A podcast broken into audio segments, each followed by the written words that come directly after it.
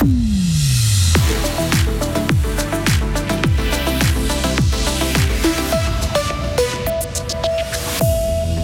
Votre cave a été inondée en début de semaine. Votre store arraché par Frédérico. Demander un remboursement, c'est bien, mais éviter que la situation ne s'aggrave, c'est encore mieux. Conseil d'un responsable de l'ECAB. La ville de Fribourg avait lancé un appel aux investisseurs pour des panneaux solaires sur l'école de la Hétéra. Le succès du projet a dépassé toutes ses espérances. Enfin, la corrida bulloise revient demain à bientôt 50 ans. Cette course attire toujours plus de sportifs d'élite. Baromètre et thermomètre en dents pour cette fin de semaine. Aujourd'hui et dimanche vont être pluvieux, alors que demain samedi sera sec avec quelques rayons de soleil. Les maximales vont osciller entre 8 et 12 degrés. Vendredi 17 novembre 2023. Bonjour Isabelle Taylor. Bonjour tout le monde. La police et les sapeurs-pompiers fribourgeois ont dû intervenir à une vingtaine de reprises à cause de Frédérico. La tempête a soufflé jusqu'à 137 km/h à certains endroits de Suisse. Heureusement, dans notre canton, les dégâts sont limités. Les interventions ont principalement consisté à dégager les routes, soit parce que des arbres étaient tombés, soit parce que des barrières de chantier étaient tombées là aussi. Il n'y a eu aucun blessé, aucun dégât matériel n'a pour le moment été annoncé à la police.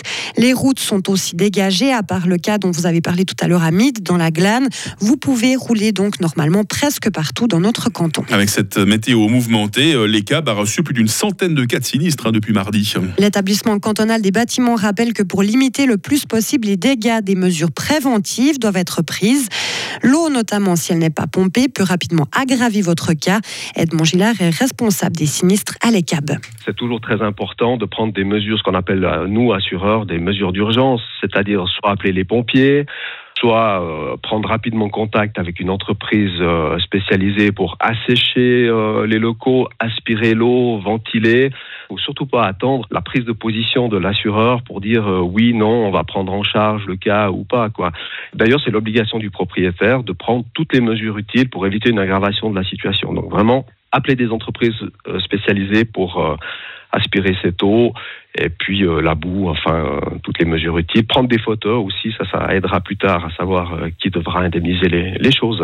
Les CAB estiment que les dégâts dus aux intempéries se chiffreront entre 1 et 3 millions de francs. Charles Morero reprend progressivement ses fonctions. L'évêque de Lausanne, Genève et Fribourg avaient dû subir une intervention chirurgicale en septembre en raison d'un saignement crânien dû à une chute à vélo survenue plusieurs mois auparavant.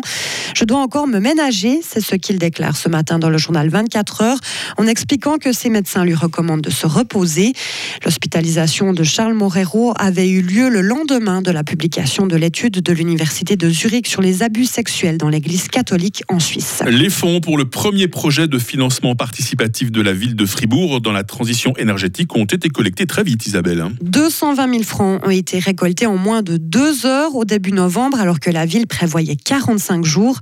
Cela permettra de financer l'installation de panneaux solaires sur les toits de l'école primaire de la Hétéra dans le quartier du Schönberg.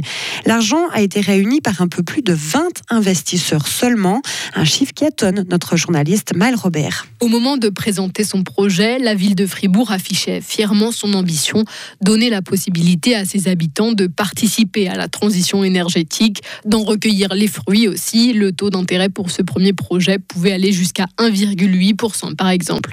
Sauf qu'au final, ce sont donc une vingtaine de personnes seulement qui ont pu placer de l'argent entre 200 et 40 000 francs, le montant maximum. Alors n'est-on pas un peu passé à côté de l'objectif? La ville de Fribourg réfute cette critique. Pour elle, le bilan est bon puisqu'il n'y a pas eu que des gros investisseurs. Des particuliers ont aussi pu investir des petites sommes.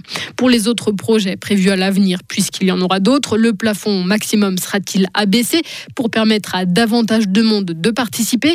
Ce n'est pas encore fixé, dit la ville de Fribourg. Cela dépendra notamment de la somme globale à collecter pour chaque projet le deuxième projet sera dévoilé ces prochains mois. En tout, une vingtaine de projets sont prévus, tous dans le solaire, pour un budget de 5 millions de francs. L'aéroport de Bâle-Mulhouse va entreprendre d'importants travaux sur sa piste principale en 2026. Elle sera entièrement fermée pendant un mois. De nombreuses destinations ne pourront vraisemblablement pas être desservies pendant la durée des travaux. L'aéroport va examiner si la piste secondaire pourrait être utilisée par de plus gros avions en fonction des conditions de vent. La piste principale a été construite dans les années années 50.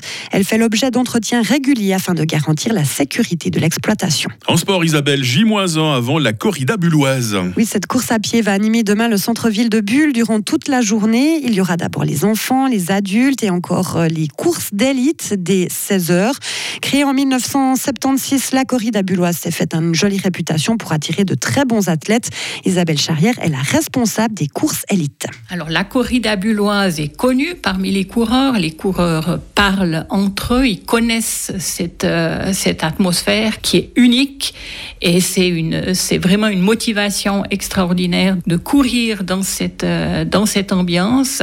La course est aussi bien présentée dans les médias, donc ça c'est bien sûr important pour ces coureurs à l'avant du peloton et même un peu plus loin derrière. Ce sont des coureurs professionnels et la corrida bulloise c'est une très belle vitrine pour eux.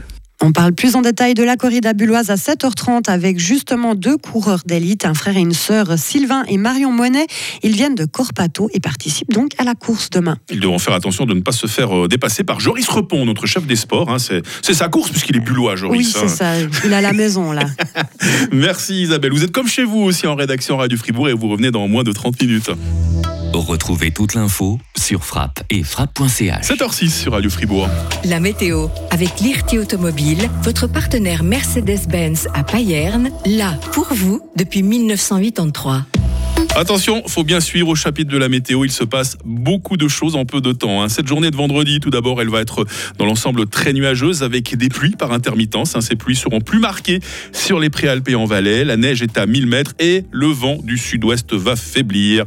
Le brushing d'Isabelle ne s'emporte que mieux. Les minimales 1 degré à Charmey, 4 à Fribourg, 5 à Estavayer-le-Lac. Il fera cet après-midi 7 degrés à Bulle, 9 à Fribourg et 10 à Payerne.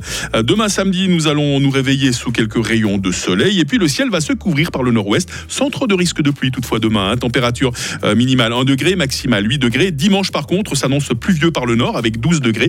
Pas de neige en dessous de 2000 mètres ce week-end. La tendance pour la semaine prochaine, eh bien ça reste humide et la neige redescendra à 900 mètres mardi. C'est la fête des Elisabeth aujourd'hui. Nous sommes vendredi, nous sommes le 17 novembre, 321e jour. C'est à 7h36 que le jour se lève, c'est à 16h55 que la nuit retombe.